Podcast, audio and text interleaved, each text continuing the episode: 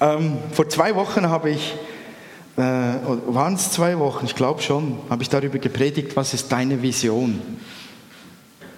Vielleicht könnt ihr euch noch daran erinnern, damals ging es mir darum äh, zu verdeutlichen, dass wir eine Vision brauchen und dann möglichst noch die richtige brauchen.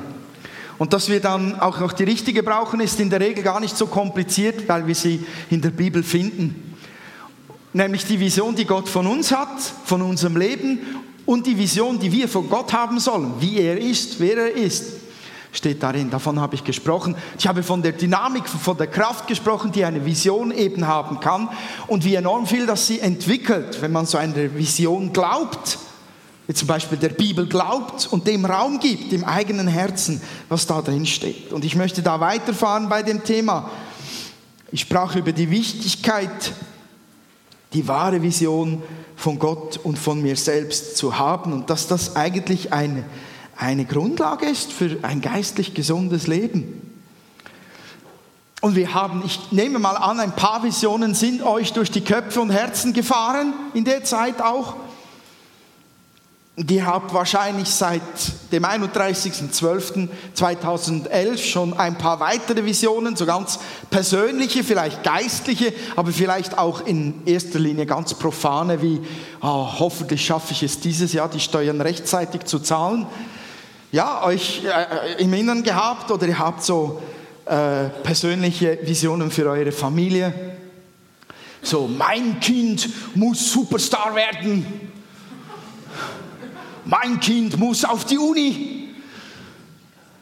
Meine Güte, Gott sei Dank wissen die Kids nicht alle unsere Visionen über sie.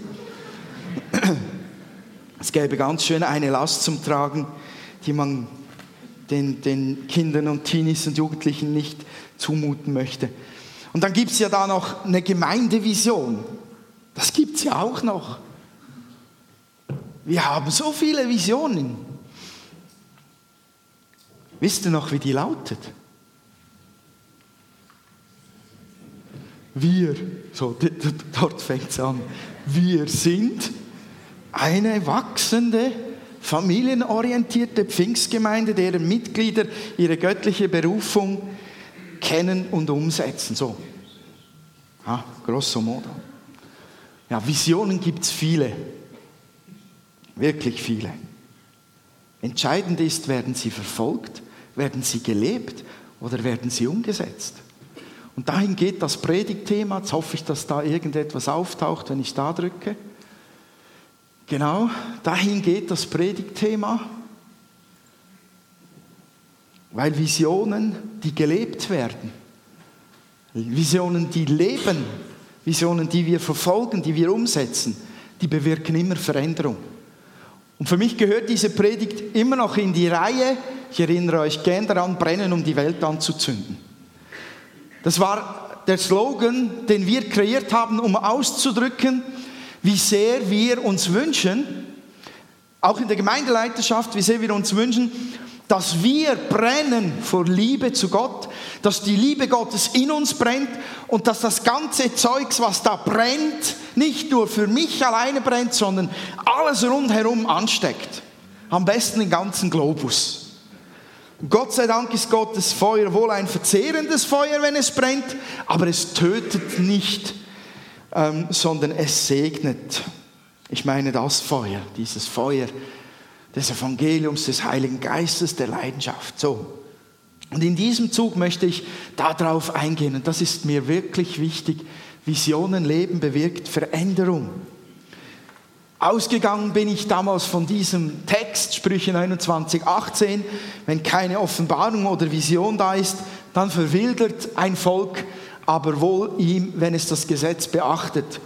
Ich habe damals schon gesagt, prägt das euch ein. Es geht nicht um ein Gesetz, wie wir es im Zivilrecht oder im Straßenverkehrsgesetzbuch geschrieben haben. Es geht nicht um ein Gottesgesetz, das man einhalten muss und wehe dem, der es nicht einhält, der stirbt, der wird verdammt.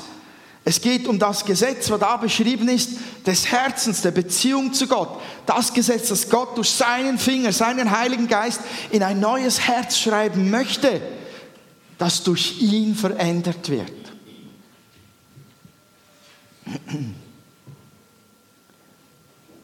Ja, Visionen wollen unbedingt gelebt werden, sonst sind sie einfach nur heiße Luft.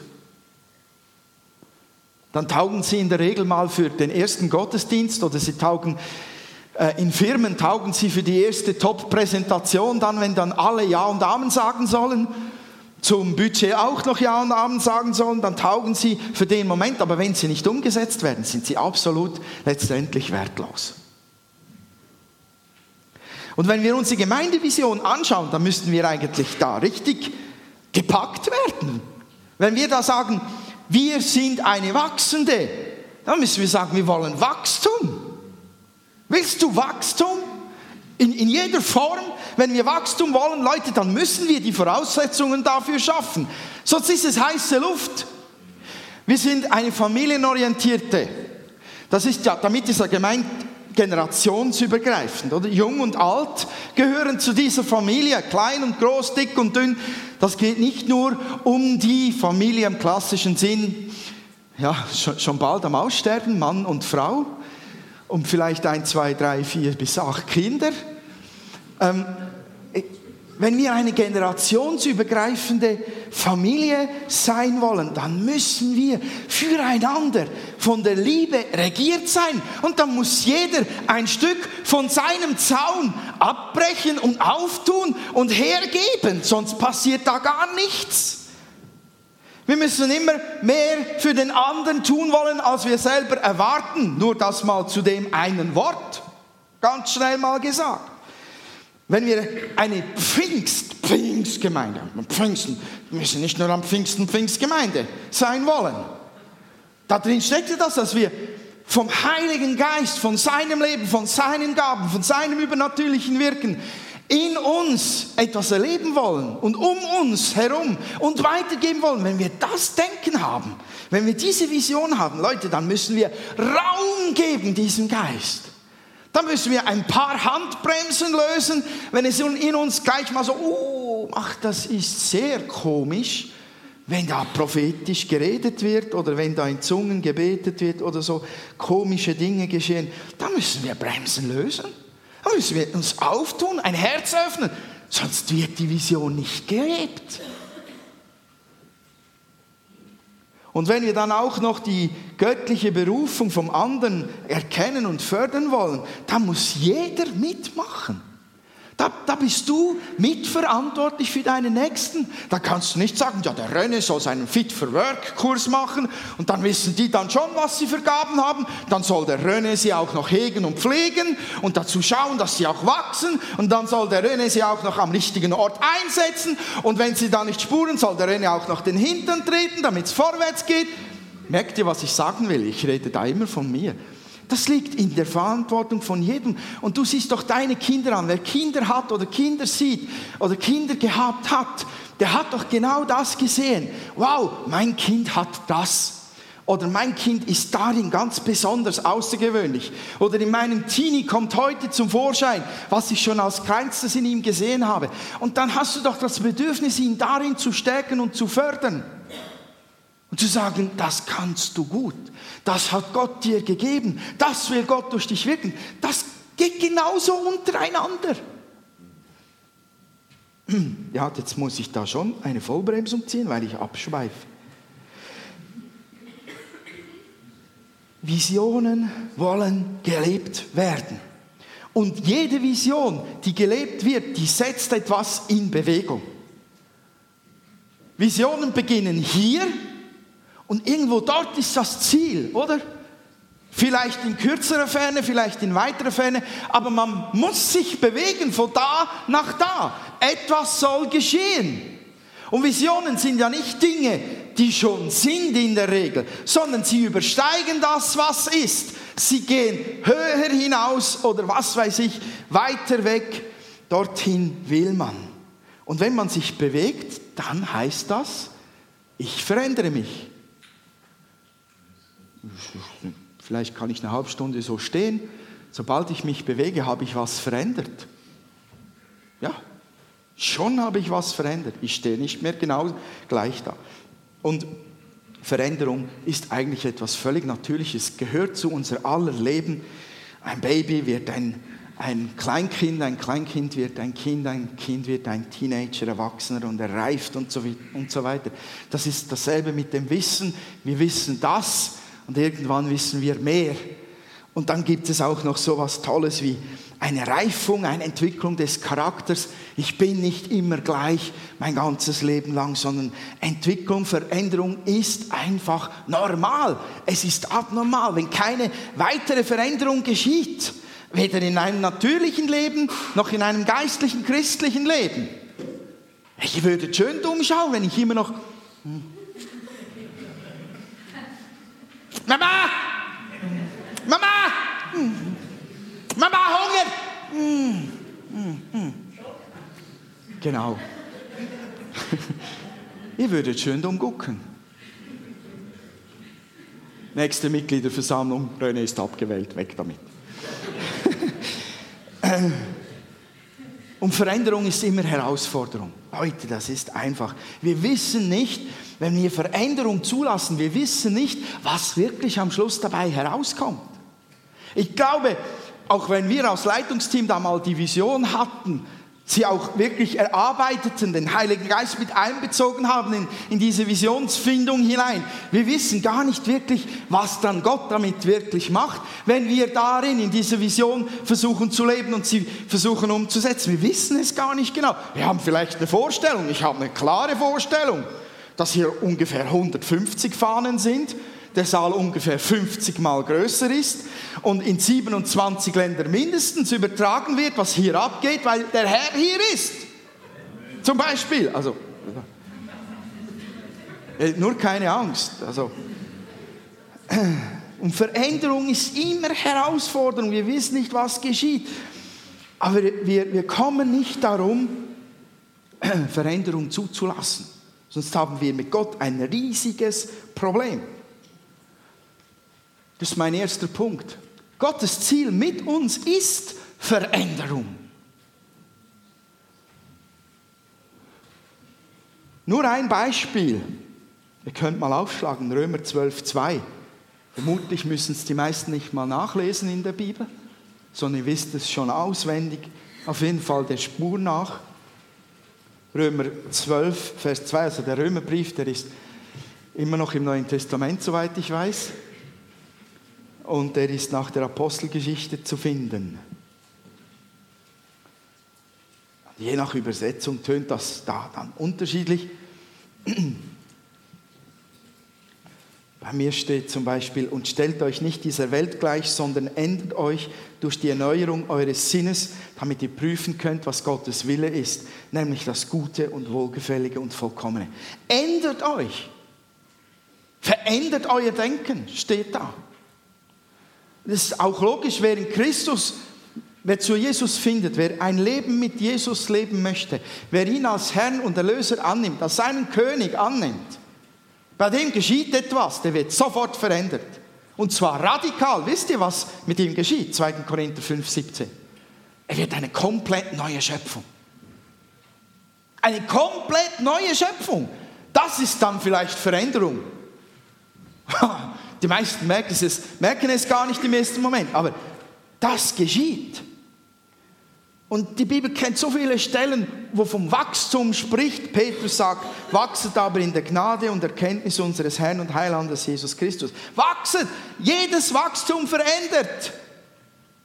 Mindestens höhentechnisch gesehen oder breitentechnisch gesehen oder tiefentechnisch gesehen. Ist egal. Und dann gibt es da ein Wort, 1. Thessalonicher 4, 1 bis 3. Das ist dann schon noch der Hammer. 1. Thessalonicher 4, 1 bis 3 muss ich mal selbst schnell nachschlagen.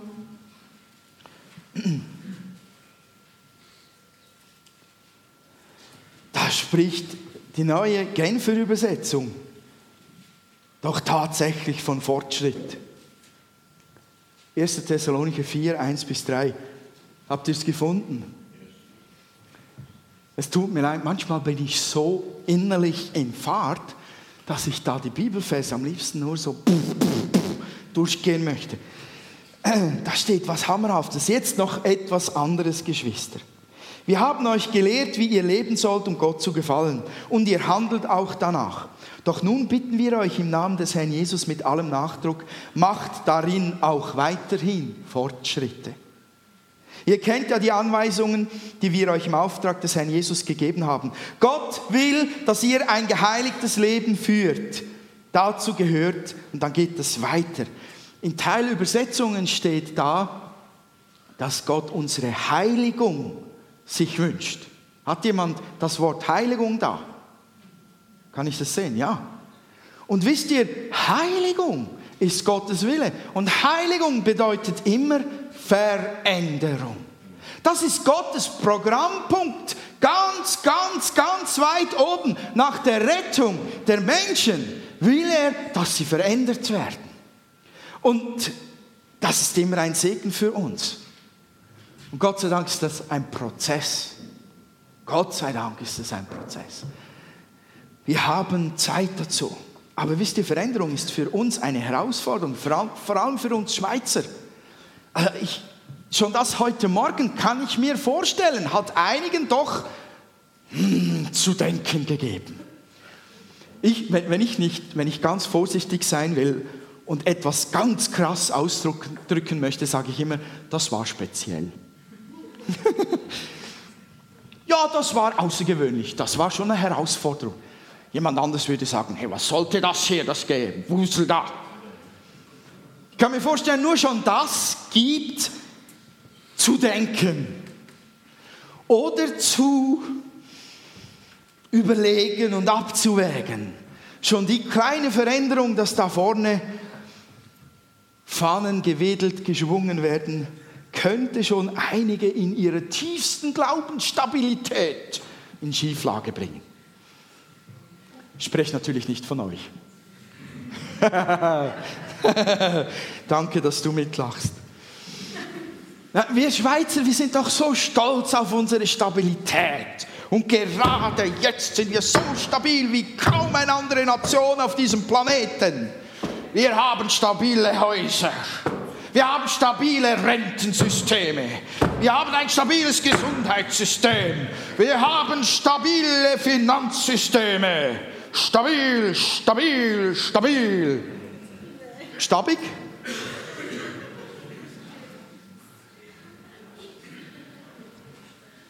Es gibt Dinge, die will man nicht, dass sie sich verändern.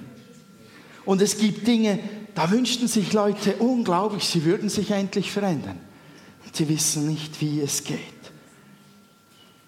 Jemand hat einmal gesagt, wenn der Wind der Veränderung kommt, bauen die einen Mauern und die anderen Windmühlen.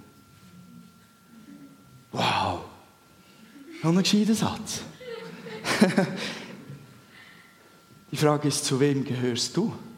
Zu welcher Gruppe gehörst du? Jemand hat einmal gesagt, jetzt kommt es Englisch, ich übersetze es noch Schweizerdeutsch. Take risks. If you win, you'll be happy. If you lose, you'll be wise. Also nimm, nimm ein Risiko, geh ein Risiko ein. Wenn du gewinnst, es hat sich gelohnt für dich doppelterweise, dann bist du glücklich. Wenn du aber verlierst, wenn das Risiko vielleicht, Schweizerdeutsch gesagt, dich an die Wand gefahren hat, dann bist du weiser geworden. Hey, wir sagen ja immer da, der Edison, der Thomas Edison, das war der mit der Glühlampe, oder? Wie, wie viele Versuche hat er gemacht, bis seine Glühlampe endlich so gefunzt hat, wie wir sie heute wieder abschaffen wollen? Wie, hunderte von Male. Hunderte von Male. So ein Mann hätte jedes Mal sagen können, ja, Blasius, du, das ist ja unfassbar. Also, das sind jetzt 450 Versuche gewesen. Ich weiß garantiert 450 Wege, wie es nicht geht, aber jetzt habe ich genug. Er hat weitergemacht, bis er es hatte. Und jeder Versuch, der schief ging, machte ihn weiser, weil er konnte sagen, das alles funktioniert nicht. Das sagt dieses Sprichwort oder dieses Wort. Du hast in jedem Fall gewonnen. Entweder gewinnst du oder wenn du verlierst, bist du weiser geworden und du weißt, das nächste Mal tue ich es nicht mehr auf diese Weise. Aber wir entscheiden, wir entscheiden, Wir entscheiden, ob das, was Gott an Veränderung wirken möchte in unserem Leben, ob das Raum bekommt in uns. Und ich möchte mal erklären, was uns nicht verändert. Behaviorismus. Das habe ich mich gefreut, das zu sagen. Behaviorismus. Also auf Deutsch, der Reiz der Umstände bildet eine Konditionierung in der Psyche und prägt somit das Verhalten der Blackbox deines Gehirns. Jetzt wisst ihr mehr. Jetzt wisst ihr garantiert mehr. Leute, wenn ihr jemanden beeindrucken oder erschrecken wollt, lernt diesen Satz auswendig. Der Reiz der Umstände bildet eine Konditionierung in der Psyche und prägt somit Verhalten in der Blackbox des Gehirns. Warum um Himmels Willen sage ich so was Kompliziertes? Ja, weil ich weiß, je komplizierter, desto aufmerksamer ist man, wenn man es erklärt, oder? Das, da, es geht da um ein Denksystem, das zutiefst in uns verankert ist, das in uns hineingelegt worden ist, seit wir klein sind. In unserer Gesellschaft zutiefst verankert. Es bedeutet einfach das. Sind die Umstände gut, kommt der Mensch gut raus. Humanismus. Dieses Denken ist ganz tief in uns verankert. Wir merken es gar nicht, wie wir geprägt werden darin. Aber die ganze Welt spricht andauernd davon. Und manchmal höre ich es sogar in der Gemeinde. Hätte ich mehr Geld, ging es mir besser. Ich wäre glücklicher, hätte ich mehr Geld. Hätte ich eine andere Arbeit, mir ging es besser. Hätte ich einen anderen Chef oder Chefin, mir ging es viel besser. Wenn du nach Hause kommst, griesgrämig bist, hinsetzt und sagst, Frau, wo ist das Futter? Und sie sagt, hey, was sprichst du mit mir? Geht's noch? Ah, ist nur wegen meinem Chef. Ist so ein blöder Idiot. Deshalb bin ich jetzt wütend. Könnte sein, dass deine Frau sagt, weißt du was? Dein Chef ist nicht da. Und ich möchte deine Wut nicht jetzt hier entladet spüren. Ich möchte, dass du schön anständig und lieb bist, weil ich hatte auch einen harten Tag und brauche ein bisschen Knuddeleinheiten. Also bitte sei dann morgen wieder beim Chef wütend, aber nicht jetzt hier. Dann gibt es sogar Leute, die sagen, hätte ich eine andere Frau, vielleicht gerade in dem Moment.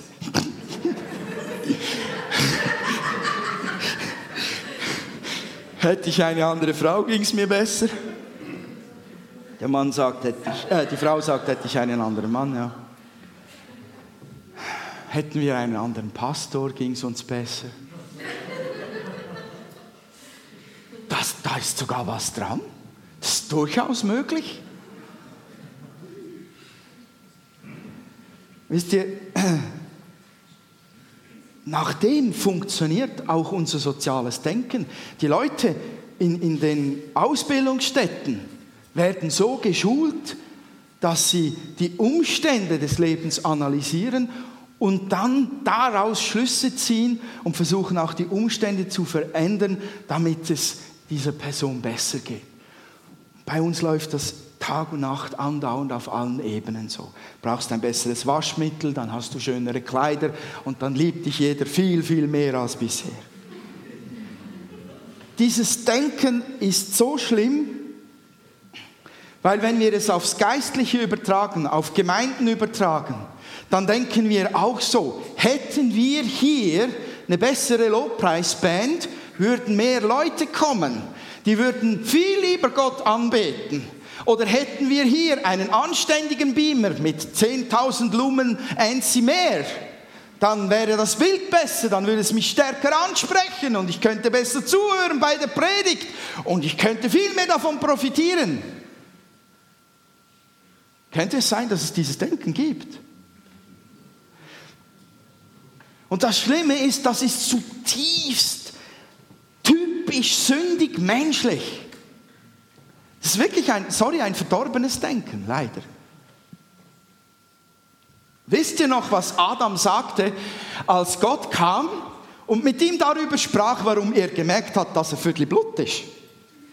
nach dem Sündenfall. Wisst ihr noch? Da ging Gott durch den Garten und er wollte wie immer mit Adam und Eva zusammen sein, plaudern. Ich weiß nicht, wie das aussah, muss auf jeden Fall schön gewesen sein, kann ich mir vorstellen. Und dann findet er sie nicht. Und natürlich weiß Gott alles. Natürlich, er weiß, wo sie sind, aber für sie sagt er, wo bist du? Und dann kommen sie ja da rausgekrochen und, und ähm, das Gespräch beginnt, warum hast du dich versteckt? Ja, weil ich nackt bin. Warum weißt du, dass du nackt bist? Das haben sie nicht gemerkt vorher. Und dann sagt doch der Adam, Eva ist schuld. Wisst ihr noch? Und er sagt, nicht nur Eva ist schuld, ihr könnt das nachlesen.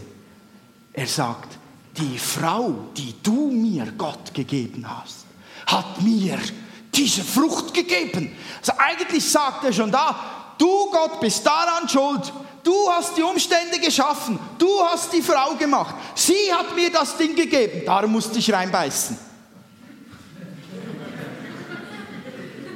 Hättest du Gott die Eva nicht gemacht, also die Umstände nicht so geschaffen, hätte ich nie angebissen. Das ist ganz tief in uns drin. Und die Bibel sagt in Kolosse 2, Vers 8, fallt nicht auf Weltanschauungen und Hirngespinste herein. All das haben sich Menschen ausgedacht. Aber hinter ihren Gedanken stehen dunkle Mächte und nicht Christus. Wisst ihr, es sind nicht zuerst die Umstände, die uns im Wesen verändern müssen, äh, können. Dann gibt es noch einen zweiten Punkt, also einen Unterpunkt da, wie man äh, was verändert uns nicht? Das Denken, ich muss nur mein Verhalten ändern. So nach dem Motto, wenn, wenn, ja, wenn man Kinder hat oder vielleicht auch Mitarbeiter oder so, oder eine Frau oder einen Mann oder eine Freundin, dann gibt es so Momente, wo man am liebsten sagt, jetzt reiß dich endlich mal zusammen wie du dich benimmst, ändere endlich dein Benehmen. Das ist da nicht mehr zum Aushalten. Und meistens, wenn man das mit richtig viel Nachdruck macht, oder? Dann verschrickt der andere, erschreckt und sagt, oh ja, ich muss unbedingt, sonst brüllt die mich immer so an, oder? Und dann ändert man sein Verhalten, weil man Angst hat. Weil man den, den Anpfiff nicht haben möchte. Oder vielleicht auch ein wenig, weil man den anderen gern hat und findet, doch, es wäre schon noch gut, wenn ich mich verändern würde. Leute, ich wurde als Kind so geprägt. So wurde ich geprägt. Reiß dich zusammen. Du kannst alles, wenn du nur willst. Und so saß ich vor meiner Algebra-Aufgabe. Ich kann, wenn ich will. Ich will, aber ich kann nicht. Bang! kam die nächste Ohrfeige. Reiß dich jetzt zusammen. Vor lauter Ohrfeigen wusste ich gar nicht mehr, wo oben und unten ist. Das funktioniert nicht. Das ist ein Quatsch. Das heißt, es ist oft so, das sind gute Dinge, die man sich eigentlich sagt und vornimmt.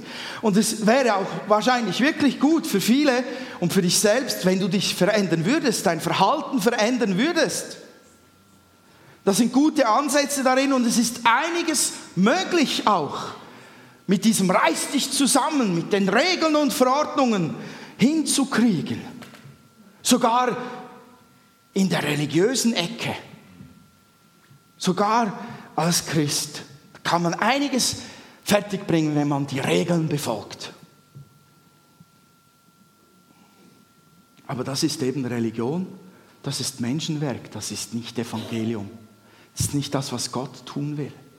Und da ist so vieles davon äußerlich, rein äußerlich. Geht nicht wirklich in die Tiefe, verändert nicht wirklich das tiefste Herz. Da mag es stimmen, da mag es absolut perfekt sein.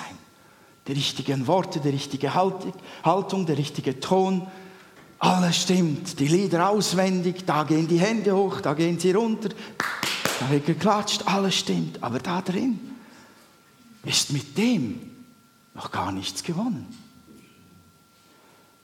Paulus sagt das ganz dramatisch im Römerbrief, Kapitel 7, Vers 18. Ich weiß wohl, dass in mir nichts Gutes wohnt. Hey, wenn das wahr ist, wo holst du denn das Gute heraus, wenn du dich krampfhaft verändern willst? Wenn es in dir gar nicht wohnt, in deinem menschlichen Fleisch und Sein. Ich weiß wohl, dass in mir nichts Gutes wohnt, deshalb werde ich niemals das Gute tun können, so sehr ich mich auch darum bemühe. Wow. Oder Römer 2, Vers 29, kannst du schnell nachschlagen.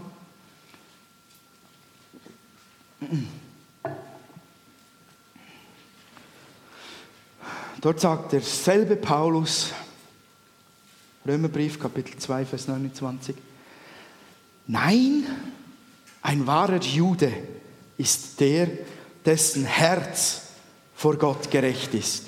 Und die wahre Beschneidung ist keine äußerliche Handlung, sondern eine Veränderung des Herzens durch den Geist Gottes und geschieht nicht durch Einhaltung jedes einzelnen Buchstabens des Gesetzes. Wer diese Veränderung erfahren hat, bekommt die Anerkennung Gottes und nicht die der Menschen. Da steht so viel drin. Das müsstest du dir die ganze Woche anschauen. Wow, der bringt es voll auf den Punkt.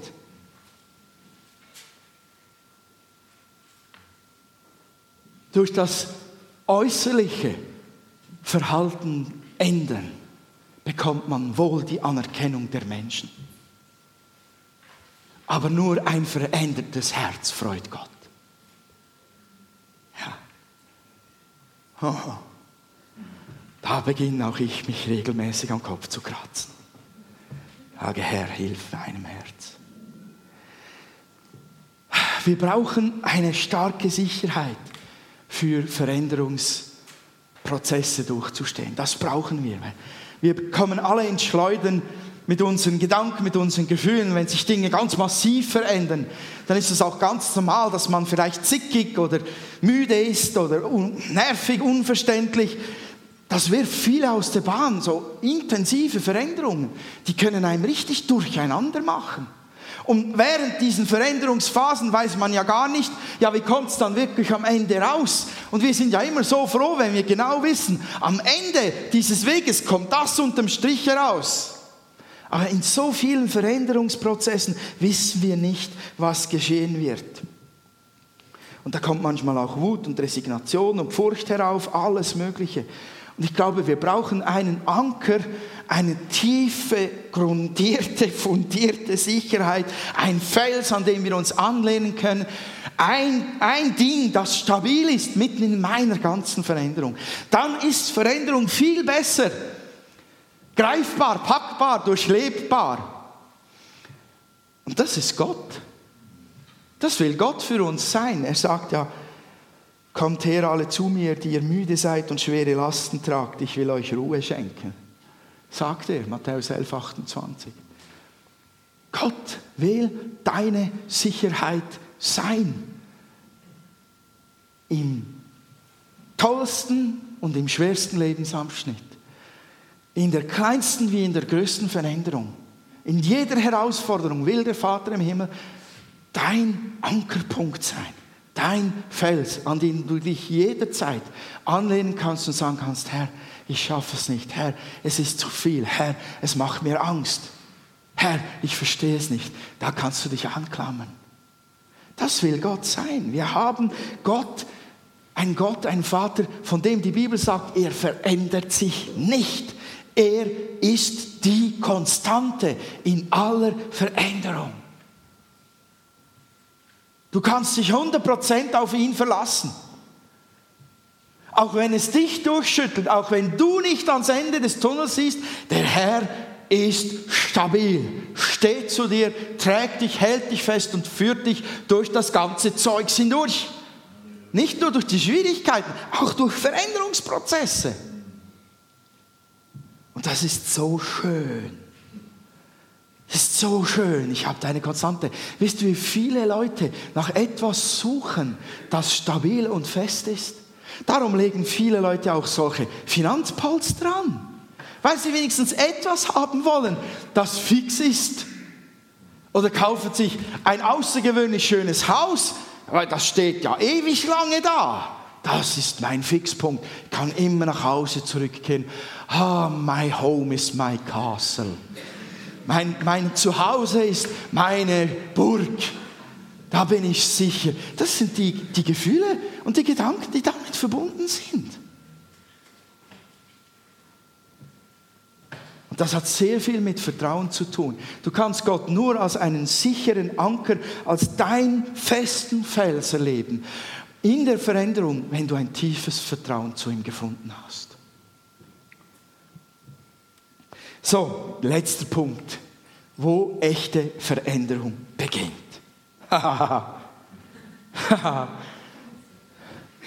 Bei mir selbst. Eben bei mir selbst. Deshalb der, der andere Punkt, wo Veränderung nicht beginnt. Wir müssen gar nicht immer herumgucken und uns überlegen, was anders sein sollte, damit alles besser wird, sondern wir sollten uns anschauen und sagen, mein Herz muss sich verändern, nicht die Umstände. Es war nie Gottes Ziel, uns Umstände zu schaffen, in denen wir uns immer vögelig wohlfühlen. Also als Menschen, später schon, in der Ewigkeit bei ihm im Himmel, das keine Sünde mehr, kein Leid mehr, kein Tod mehr, keine Tränen mehr.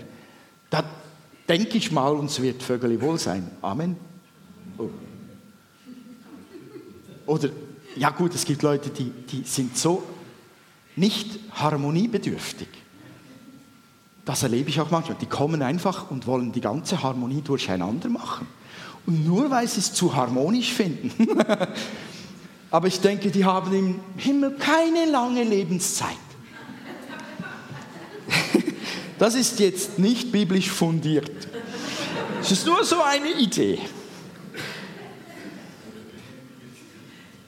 Das ist für mich ein entscheidender Punkt. Gott will mein Herz verändern. Dort beginnt echte langfristige, nachhaltige, tiefgehende Veränderung, die wirklich, wirklich etwas bewirkt, das, das nichts anmalen, nichts ah, ersetzen, verändern kann, nichts ersetzt, was, was diese Dinge, diese äußerlichen Dinge auslösen. Geistliche Visionen wollen gelebt werden, damit sie Realität werden. Geistliche Visionen bedeuten Veränderung. Und nur wer Ja sagt zur Veränderung, kann auch die Erfüllung von geistlichen Visionen erleben.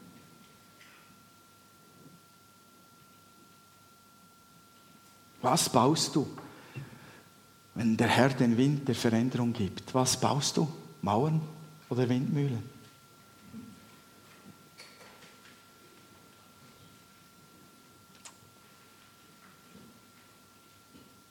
für mich der Schluss dieser Predigt. Gehen wir auf Veränderung ein? Sind wir bereit, uns verändern zu lassen? Wirklich, sind wir das wirklich? Haben wir wirklich ein Verlangen danach, dass Gott das, was er wirklich tun möchte mit uns, wirklich auch anstreben darf? Darf der wirklich mit uns sowas tun? Darf der Heilige Geist mit uns wirklich etwas tun, was wir wirklich noch nie getan haben? Darf der wirklich in mein Herz hineinreden und sagen, René, Patrick, Sarah, da will ich dich verändern. Darf er das?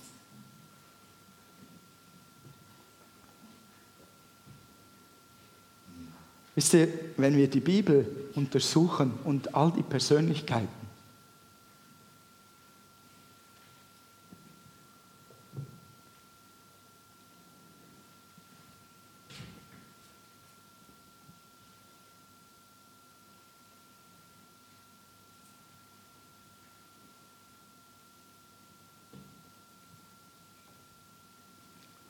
wenn wir all die Persönlichkeiten anschauen, die wir bewundern,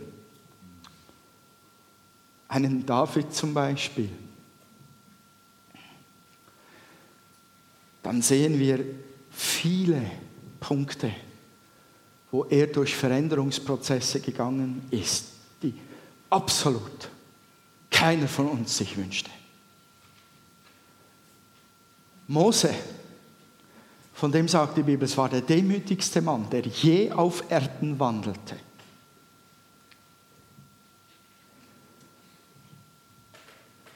Vierzig Jahre lang Schafe hüten und innerlich brennen, ein Volk aus der Gefangenschaft zu führen. Könnt ihr euch das vorstellen? Der Mose, der den Mann erschlagen hat damals, das war kein demütiger Mose. Das war ein stolzer Mose, der die Sache selbst in die Hand genommen hat, der die Umstände für sein Volk selbst ändern wollte. Der Mose, der 40 Jahre später einen brennenden Dornbusch sah, war ein völlig anderer Mose. 40 Jahre nur für das zu lernen, nicht mehr ich, greife ein, sondern ich lasse den Herrn eingreifen. Würden wir so einen Veränderungsprozess wirklich haben wollen? Ganz ehrlich.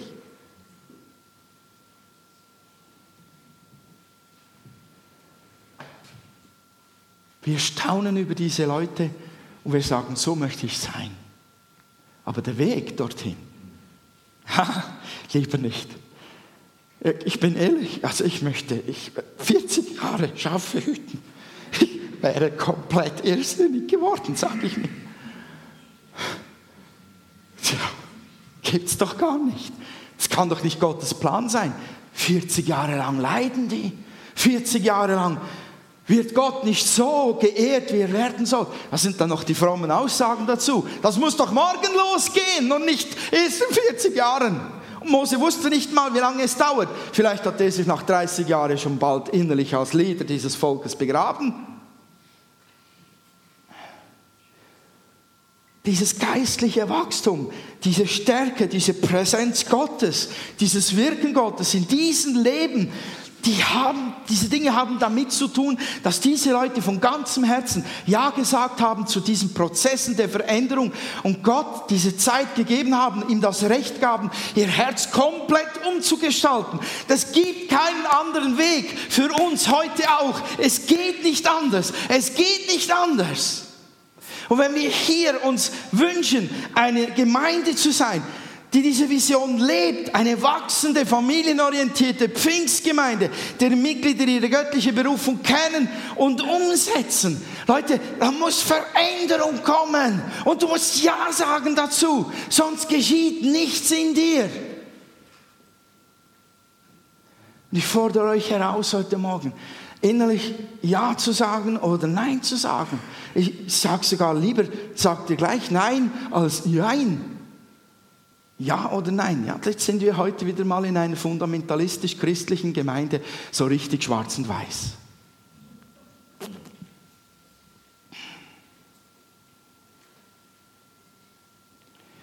Okay, ich muss zu einem Punkt des Schlusses kommen.